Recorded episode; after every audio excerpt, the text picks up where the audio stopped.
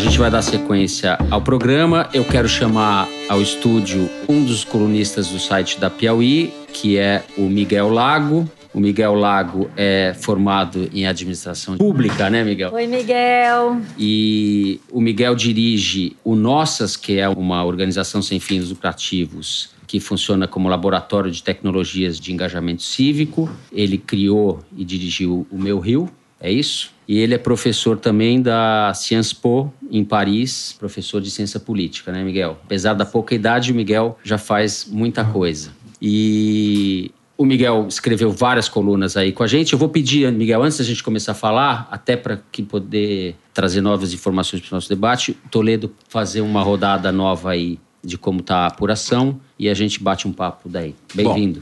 Obrigado. Bem-vindo, Miguel. Miguel. Muito obrigado. A gente tem alguns estados que já estão praticamente definidos, porque a apuração está andando bem rápido. Então, o Espírito Santo, por exemplo, já está com 85% das urnas apuradas. E o Renato Casagrande, do PSB, deve ser eleito no primeiro No turno. primeiro turno. Já está com 55% dos votos válidos. Ainda há possibilidade teórica, aritmética de. Essa é uma reverter. liderança conhecida do Estado. Isso aí não tem Não muita teve novidade. nenhuma Já foi surpresa. governador, inclusive, né? É. Está em linha com o que as pesquisas previam, não tem surpresa lá. Em Tocantins também, é importante dizer, as pesquisas previam a vitória em primeiro turno, do que é um dos seis ou sete governadores mais bem avaliados do país também. Até porque está tão pouco tempo no cargo, não teve tempo de se desgastar também, né?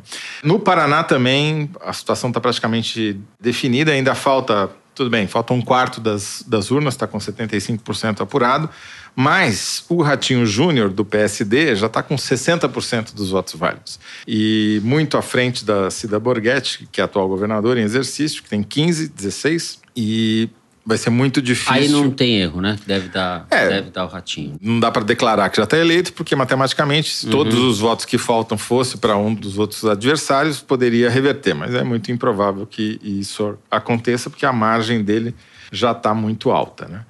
Outro estado que está avançado, embora um pouco menos, é o Rio Grande do Sul, que tem 64% das urnas apuradas. E lá, de novo, a pesquisa acertou, vai ter segundo turno, Eduardo Leite em primeiro, José Ivo Sartori, atual governador, em segundo. Então, uma cara nova da política, um tucano, ex-prefeito de Pelotas, em primeiro lugar. E bem perto, 35% para o Eduardo Leite, 32% para o José Ivo Sartori, que é do MDB e está defendendo a reeleição. Lembrando que o Rio Grande do Sul nunca reelegeu um governador. né?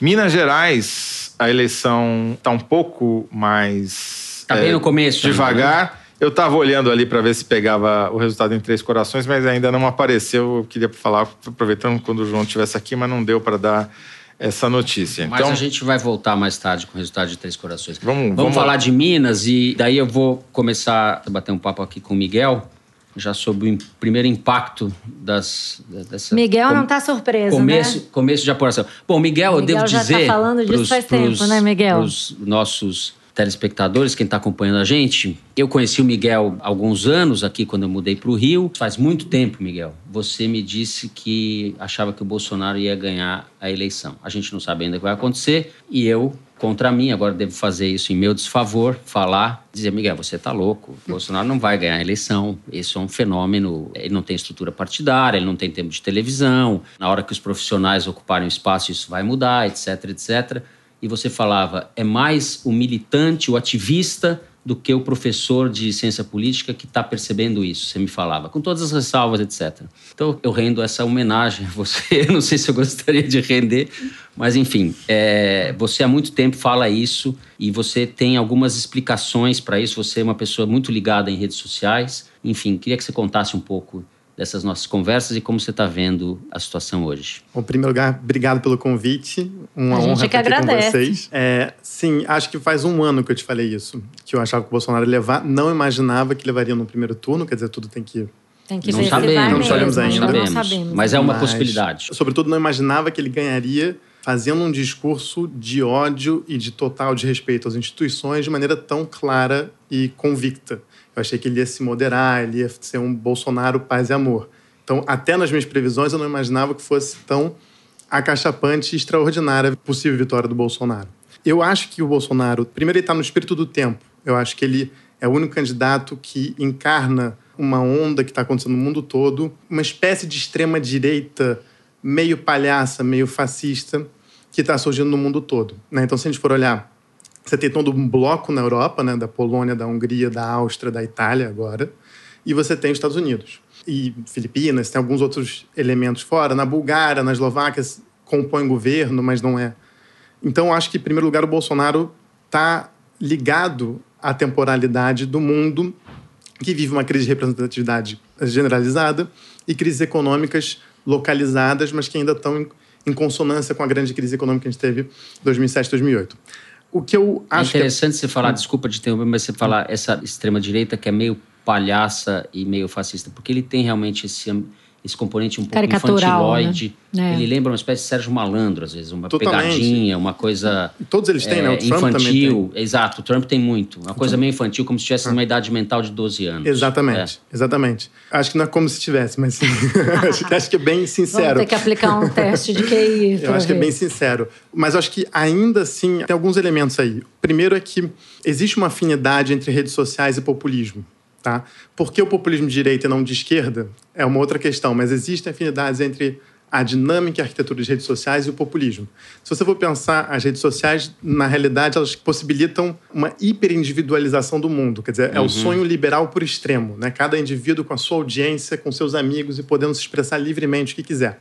Né? Inclusive acreditar no que quiser. Né? Exatamente. Só que a maneira como a arquitetura está feita e os algoritmos funcionam, eles favorecem um tipo de vínculo, tanto para veicular informações, para, digamos, criar o vínculo social que favorece uma aliança superficial em cima de valores muito básicos e que, portanto, favorece um populismo. Que o populismo é isso, né? Que no Brasil a gente sempre fala populismo está ligado a alguma coisa de esquerda. O populismo não é uma ideologia. O populismo é uma forma de fazer política. Que, que é simplifica é... demais que os simplifica conceitos e, e os que, problemas. E né? que une, sobretudo, tem uma capacidade de união e de criar uma comunidade em torno de certos valores ou contra inimigos externos ou inimigos internos. Uhum. É, então tem essa afinidade, tem literatura científica sobre isso.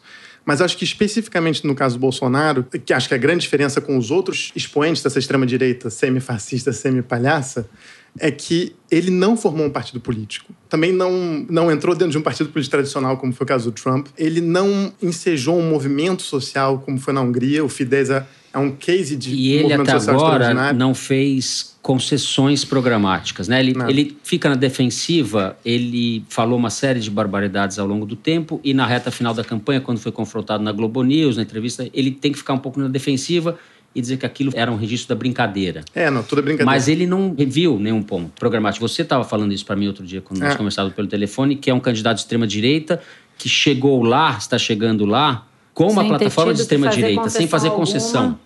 Né? Isso e, é um e não vai fazer, né? importante. né? Não vai fazer. Não pretende, aparentemente. Quer dizer, vamos ver como é que será no segundo, segundo turno. turno. No segundo turno contra o PT, dificilmente ele vai fazer, porque aí vai ser continuar lutando no antipetismo. Talvez se for contra o Ciro, vamos ver. Mas a impressão que dá é como é que é possível que um candidato chegue no segundo turno com esse tipo de discurso. como isso... que é possível, é. Miguel? Conta pra gente. Está todo mundo querendo saber como é possível, Miguel. Não, isso eu tô, eu tô, eu tô, é uma retórica, é uma pergunta Não, retórica. a gente chamou você aqui porque você tem que ter uma resposta, cara. Eu estava ouvindo agora o, o João e o, o Lelo de Brito, se não me engano. Sim. O primeiro, o primeiro falou. dos três é, e, eu, e eu já tinha lido na, no texto do João e, e achei excelente a visão dele sobre pré-história das instituições. Acho que faz muito sentido. Mas eu propor uma outra interpretação para o Brasil. Eu acho que se o Bolsonaro for confirmado como presidente eleito, o Brasil é o primeiro país a entrar na hiperhistória, que é um outro ciclo histórico, que é uma pós-história, onde já não existe mais nenhuma diferença e separação entre virtualidade e realidade, onde online e offline se misturam e onde toda a confiança que existe em instituições passa a ser uma confiança somente em pessoas. Isso o que é, é um muito conceito grave. seu. Não, não, não. Isso ah, é um ah, conceito. Tá. Explica para o pessoal. É, a hiperhistória é um conceito de um filósofo italiano chamado Floridi, que trabalha justamente essas questões de tecnologia e informação. Porque é isso, não tem partido político. Não é que nem a Le Pen, que montou um partido político, foi à luta, etc. Ou o próprio Salvini, na Itália é, é, é, essa Agora, tem, ele tem um pouco o caráter. Ele é um youtuber. Ele é um youtuber, ele tem esse caráter É. Desculpa, Manu, pode não, falar. Não, é, é isso. Tem um amigo que trabalha no mercado financeiro que disse que ia votar no Bolsonaro porque ele era movido a likes. É então, isso. nesse caso, É. ele não tem plataforma política. Se está indo bem o liberalismo, ele vai ser movido a likes. Eu acho uma teoria um pouco meio... Mas, pelo jeito, não é o único que acha isso, né? Pois é. Quer dizer, se tiver muito like para a reforma da Previdência, teremos reforma da Previdência. se não tiver like... Agora, Pois é. Mas acho que o pior é que o Bolsonaro transforma o voto em like. O voto em Bolsonaro é uma coisa tão banal. Que é isso? É um cara que fala abertamente que as eleições estão fraudadas. Se ele não ganhar, ele não aceita resultado. O vice fala de autogolpe. E parece que as pessoas não escutam. Assim como as mentiras que são veiculadas nas redes bolsonarianas ou bolsonaristas, em nenhum momento a pessoa que recebe essa informação fala assim: mas peraí, com essa fonte que me mandou, você cria uma nova cosmovisão. Ele reordena todos os, É. os O que que valores é da sociedade. Deixa eu colocar uma questão. Você falava, ele, ele é um- uma espécie de radical livre, né? Ele não tem partido, ele, embora seja um, um parlamentar já com o sexto ou sétimo mandato, está há 30 anos lá, mas ele é um avulso, digamos assim. Né? Não tinha tempo de TV, etc. Mas ele está, por um lado, ancorado nas Forças Armadas e cada vez mais. O vice dele é militar, é um general. É, as Forças Armadas foram se incorporando e se engajando na candidatura dele. Por outro lado, ele recebeu o apoio formal da Igreja Universal do Reino de Deus. Sim. Tem uma grande simpatia da população do eleitorado evangélico, que é cada vez mais expressivo no país. Então, são dois lastros, digamos assim, importantes do eventual governo Bolsonaro. Você se preocupa especificamente, você tem estudado a questão dos evangélicos. Existe um risco também da gente estigmatizar essa população e tratar ela de forma homogênea, o que é uma simplificação grosseira, é uma população muito heterogênea, corresponde a milhões e milhões de brasileiros. Eu queria que você refletisse, se você puder conversar um pouco sobre esse aspecto dos evangélicos apoiando um candidato como Bolsonaro. Como você vê? Eu acho que ele tá, né, se eu não me engano, ele tá com, tava com mais de 40% das intenções de votos no público evangélico, acho. Sendo que no católico ele estava É atrás isso, do Haddad, se eu não me engano. É. Não sei se está muito atualizado o meu, meu dado, mas até umas semanas atrás estava assim. Se Uhum. o Brasil fosse católico, Bolsonaro não seria o primeiro candidato. Mas como a gente hoje em dia é um país de pluralidade religiosa, o Bolsonaro é o favorito dos evangélicos. A questão dos evangélicos, eu não sou nenhum especialista para falar sobre isso, eu me interesso por essa questão. Eu acho que existe uma afinidade muito grande dos dirigentes evangélicos com Bolsonaro, especificamente Certo. dos dirigentes evangélicos neopentecostais, que é só um ramo eh, eh, do, do mundo evangélico, né?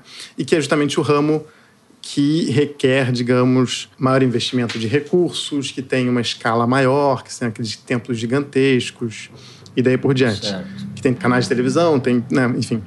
Então, em alguma medida, quer dizer, o Bolsonaro atender a agenda e o interesse dos evangélicos não é muito difícil, né, na verdade. Talvez colocar um ensino religioso obrigatório em todas as escolas e, e aí ficar a cargo das igrejas evangélicas de, de dar um ensino religioso. Enfim, tem milhões de pautas que podem interessar esses dirigentes evangélicos que Posso pegar uma carona? Olhando aqui a apuração no Espírito Santo, que já está com 94% das urnas apuradas, o Renato Casagrande está eleito em primeiro turno com 55% dos votos válidos, mas eu estou olhando aqui a apuração de senador. E, para minha surpresa, em primeiro O lugar está aparecendo o Fabiano Contarato, da Rede, com 31%. Em segundo, o Marcos Duval, do PPS, que é um policial especializado em tiro, com 24%. Em terceiro, Magno Malta, com 17%. Olha, quer dizer, todo mundo Ainda se deu bem com falta. o Bolsonaro. Ainda falta, mas eu diria para tá você pensando. que Que estra- Dr. que Magno Malta vai, vai ter É que torcer muito para o Bolsonaro nossa ser eleito para Luísa ganhar o Henrique. ministério. Que todo- Surpreendendo. Aí, Então, assim, é, vamos queria- é, devagar com o Andor, sem fazer bem. trocadilho, porque eu acho que a apuração nacional ainda vai dar algumas surpresas. Eu Não, queria e- passar só um, um panorama para vocês, porque a apuração agora está muito rápida e eu acho que era, valia a pena a gente ir discutindo em cima dos dados que estão aparecendo. São Paulo, por exemplo, está com 30% das urnas apuradas, ainda é pouco, mas a pesquisa de boca de urna está se mostrando bem precisa. João Dória em primeiro e uma disputa voto a voto entre Márcio França e Paulo Scaff pela segunda vaga no segundo turno. Minas Gerais já está com 49, metade das urnas apuradas e, de fato, o Romeu Zema está com 44% dos votos e o Anastasia está com 29. De novo, a boca de urna está muito precisa. No Rio de Janeiro está bem mais atrasado, só 17% dos votos, talvez porque teve muita fila para votação, foi um caos aqui. O Witzel está com 42% e o Eduardo Paes com 20%. Também a pesquisa de boca de urna está cravando o resultado. Na Bahia está atrasado também, 23%, mas o Rui Costa, que é o governador que defende o mandato, está com 75% dos votos vai se reeleger. Pernambuco está exatamente como a pesquisa dizia: 42% dos votos apurados e 49% para o Paulo Câmara. Quer dizer, se não se reeleger no primeiro turno, vai ser por menos de 10 mil votos de diferença. No Rio Grande do Norte, como também o, o Ibope tinha previsto, a Fátima Bezerra do PT está em primeiro, está liderando com 44% dos votos apurados, tem 44% também dos votos válidos, tem mais chances de segundo turno lá, mas está bem apertado.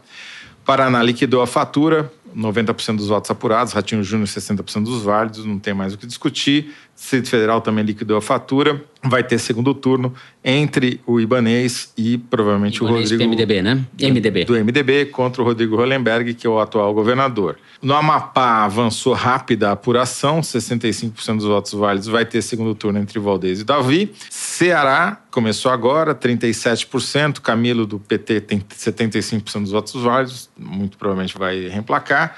O Renato Casagrande está eleito no Espírito Santo. Ronaldo Caiado muito provavelmente vai se eleger em primeiro turno em Goiás, como as pesquisas também previam.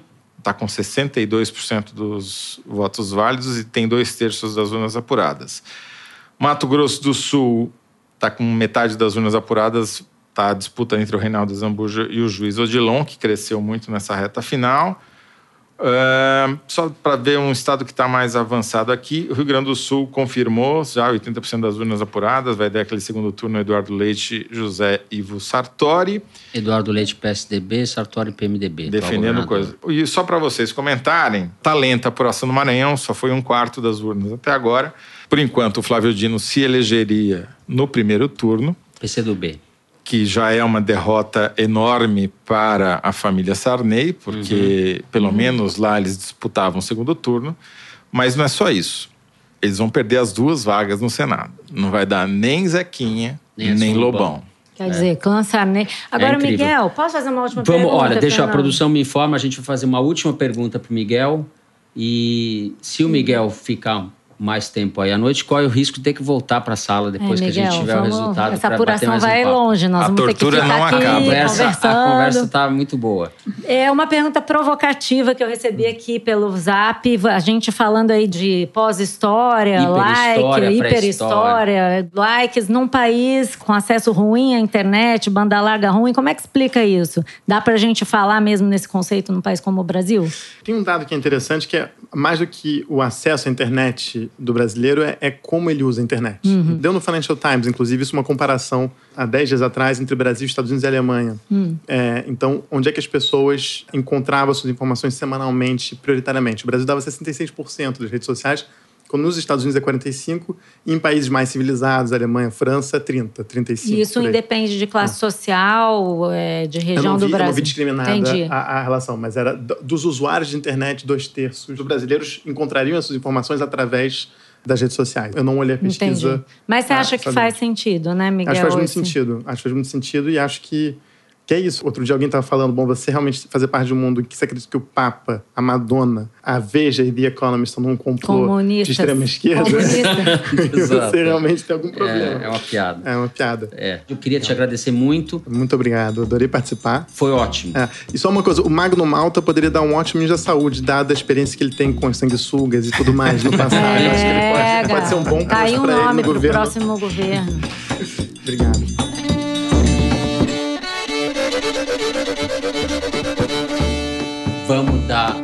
Sequência ao Foro de Teresina. A gente vai receber agora no estúdio aqui na redação da Piauí, o professor Marco Aurélio Rudiger. Ele é da Fundação Getúlio Vargas, doutor em Sociologia, mestre em Gestão e Análise de Política Pública, diretor de Análise de Políticas Públicas aqui da GV do Rio.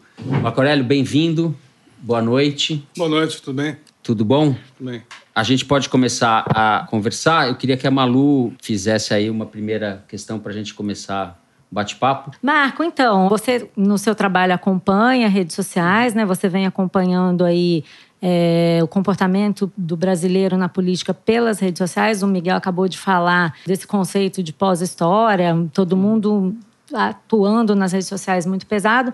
E eu queria que você contasse um pouco pra gente, sei que você tem essa teoria, eu queria que você explorasse ela um pouquinho, como as redes sociais no Brasil levaram à situação de extrema polarização que a gente tem hoje na política brasileira. Na verdade, eu acho que a gente tem que retornar a 2013, quando houveram as jornadas, né, enfim, e as manifestações que não eram exatamente partidárias, eram partidárias. Teve um processo que, na verdade, permeou toda a sociedade civil naquele momento e não foi bem compreendido para a elite política do Brasil. Então, uhum. se você olhar assim, desde a esquerda até a direita, era uma situação inconveniente, digamos assim. E isso Uh, Você diz, todas as manifestações eram convenientes? Eram inconvenientes. Para a elite? É claro, porque era uma forma muito diferente de, em primeiro lugar, de se organizar, não tinha uma centralidade muito clara, as pessoas usavam direto redes sociais, usavam é, o WhatsApp, usavam Twitter para falar o tempo todo. Então isso era uma coisa complicada. Quem está sendo no centro disso? Qual é o cardápio assim, de demandas com as quais eu tenho que tratar? Na verdade, era uma insatisfação geral com o provimento de serviços que o Estado estava gerando e de oportunidades também. Tinha um certo desgaste ali. Aquele é um momento muito uhum. especial que a gente acaba esquecendo, mas que a gente tem que voltar e revisitar aquilo. E, na época, tanto a esquerda quanto a direita tiveram um incômodo enorme de como lidar com isso. Era uma coisa complicadíssima. Ficavam, basicamente, a elite política ficou no córner. Quando se conseguiu, digamos assim, tamponar aquela situação e não se resolver aquela situação, a gente cai no final de 2013 para 2014, então, que é um ano eleitoral. Né? E esse ano eleitoral ele foi extremamente tensionado. Se a gente lembra bem, foi um ano tão polarizado que o final do segundo turno, por exemplo, foi em torno de 3,25, se não me engano, alguma coisa assim, de diferença entre primeiro e segundo lugar. Né? Pouquíssimos né? votos de, na vitória Sim. da Dilma sobre Sim. o Aécio. Né? Exatamente. Uhum. E ali já tinha uma tensão muito grande, mas ainda sob um certo domínio de dois partidos hegemônicos, que era o PT na esquerda e o PSDB na direita. Né? É, claro que havia outras agremiações, etc., mas não eram tão fortes assim. O poder, digamos assim, de centralidade dessas outras agremiações era muito poderoso, muito forte. O que se viu dali para diante foi um desgaste contínuo do processo do, do, governo Dilma, em que as redes sociais tiveram um papel muito grande. Né? Uhum. Mas nesse processo, e aí é um ponto interessante, a direita, digamos assim, mais orgânica, mais direita, que sempre veio meio de forma subalterna ao centro representado pelo PSDB, ela resolve se descolar. Uhum.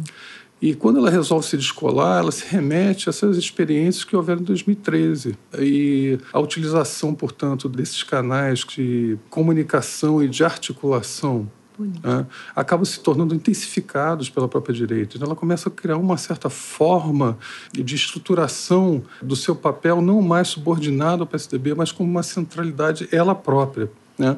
Então a gente vê esse processo e a gente vê o impeachment também. E quando tem o impeachment, né, o PSDB tem uma participação grande nesse processo de impeachment, mas a direita está muito forte nas ruas. E que rejeita também o PSDB, né, como come, ator, né? Começa Legítimo, crescentemente né? a rejeitar o PSDB. Deixa eu, é, desculpa aí interromper. Hum. Mas acabou de sair boca de urna do Ibope para presidente. Opa! Bolsonaro 45, Haddad 28, Círio 14. Então, por esse resultado, haverá segundo turno, porque está fora da margem de erro. No máximo, o Bolsonaro chegaria a 47. O, Interessante. Tá a margem da, de dois. Margem de dois pontos.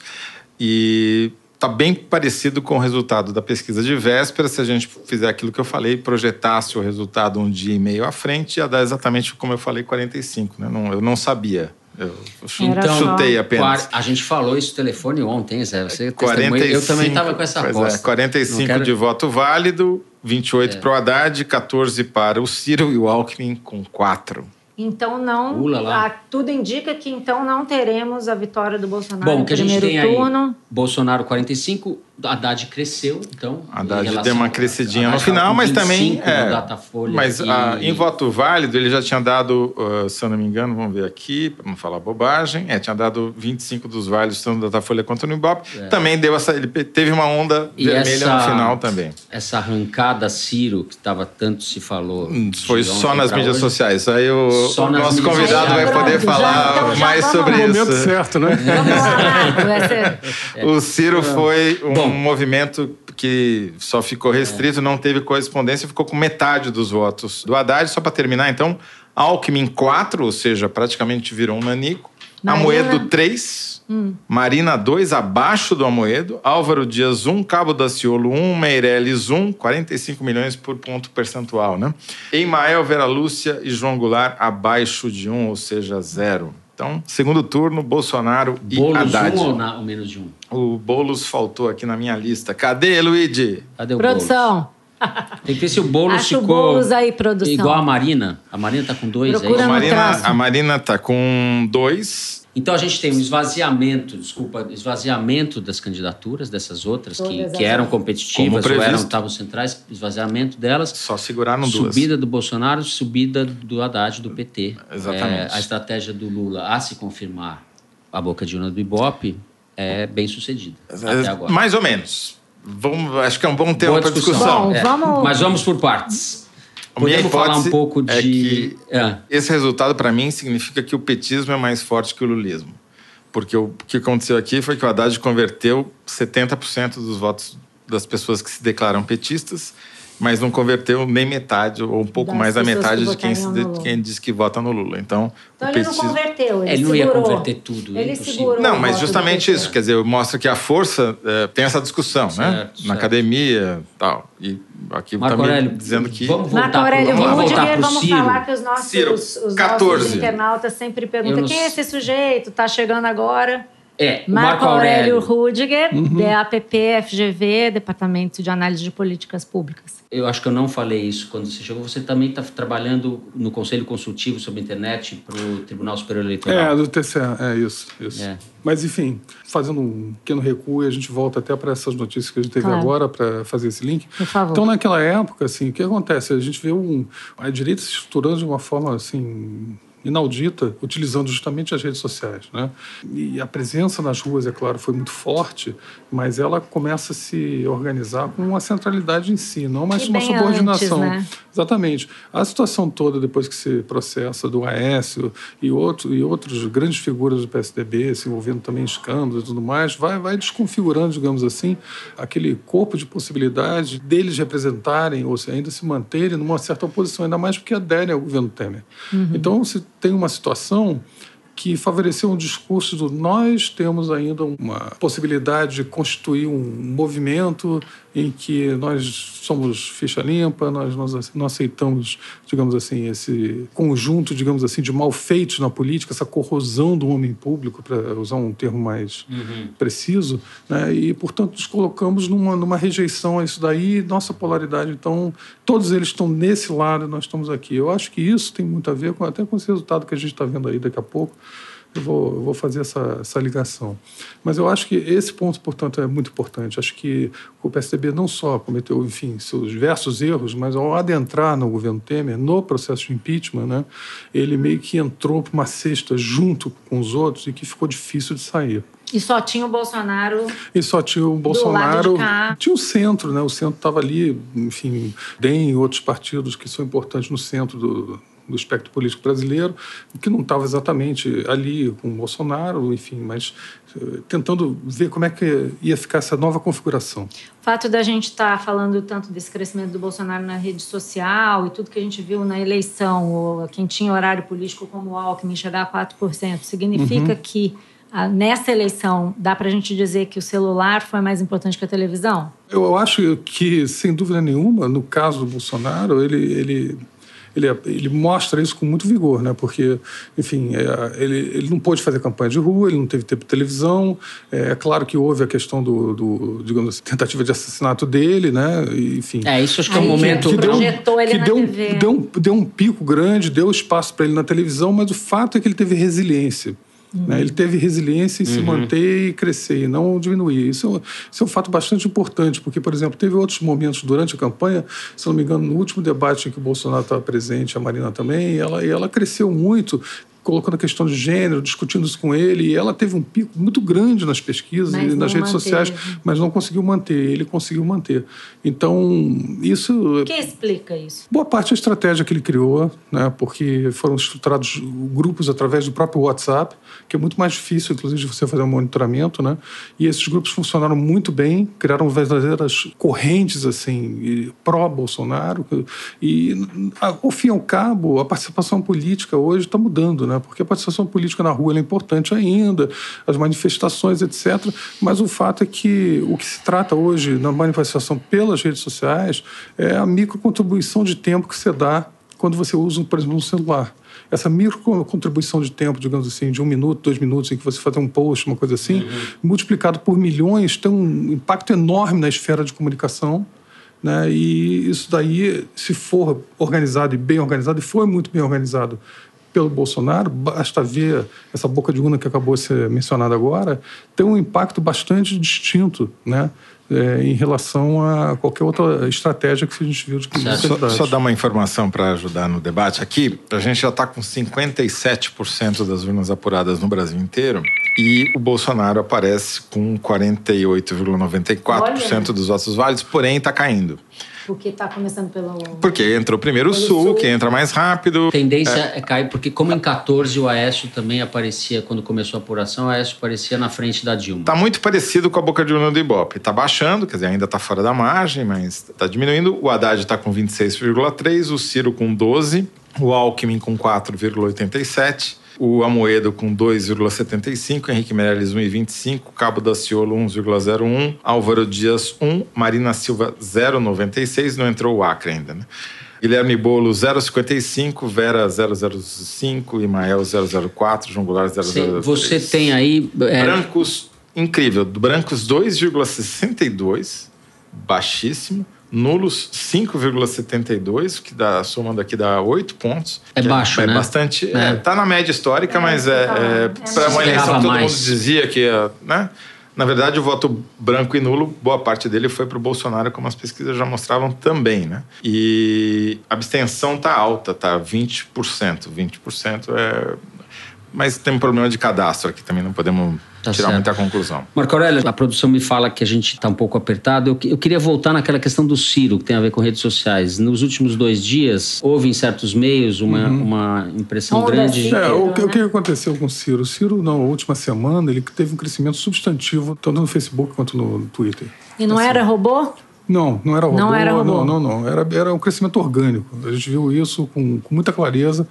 E eu diria a vocês que sexta, sábado e hoje, ele bateu tranquilamente o segundo lugar. Entendeu?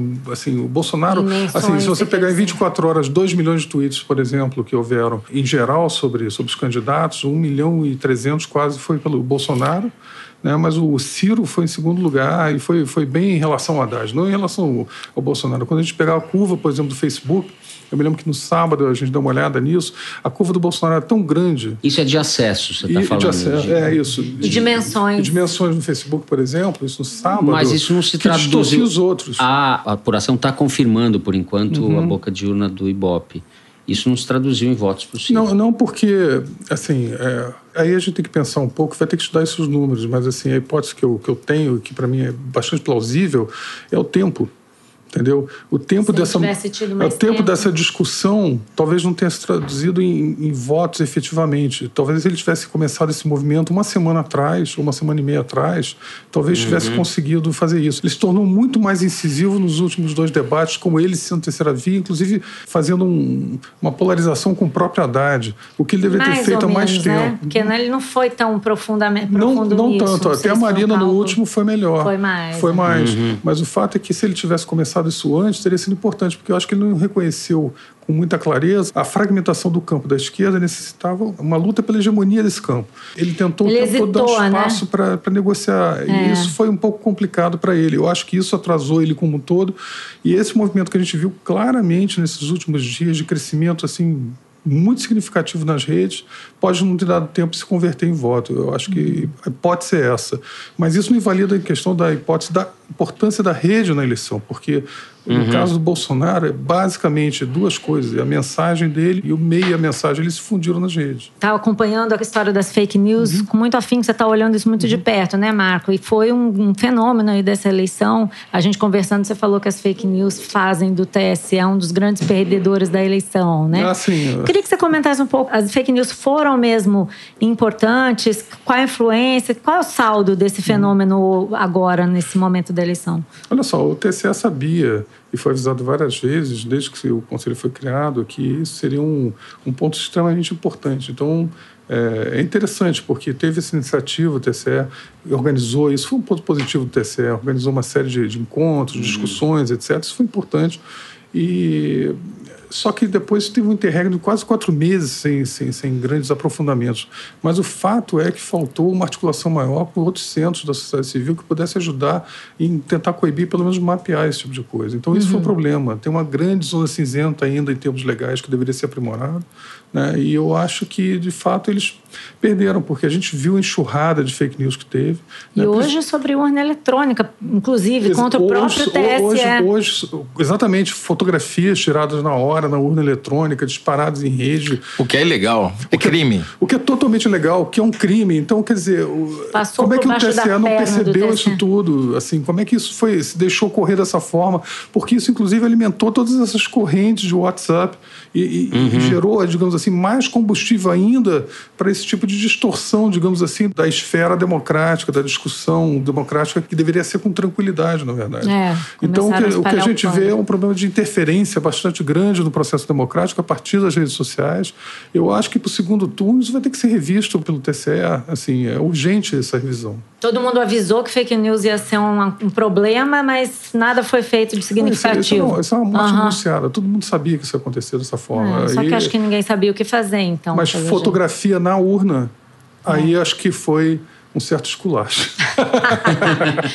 Gostei. Esculacho é o termo, tá hein, Marco? Marco Aurélio Rudiger, do DAPP. Marco, eu queria agradecer muito a sua a presença aqui com a gente no Foro de Teresina. E eu queria agradecer pelo apoio que o DAPP tem dado para a Piauí na cobertura das redes ao longo do primeiro turno e que felizmente continuará no segundo, porque a é, eleição Marco, se estenderá por mais três semanas. Não nos abandone. Essa, essa é uma parceria para muito tempo ainda. Então, Obrigada, obrigadíssimo. Obrigado, Obrigado, viu, Marco? Até logo.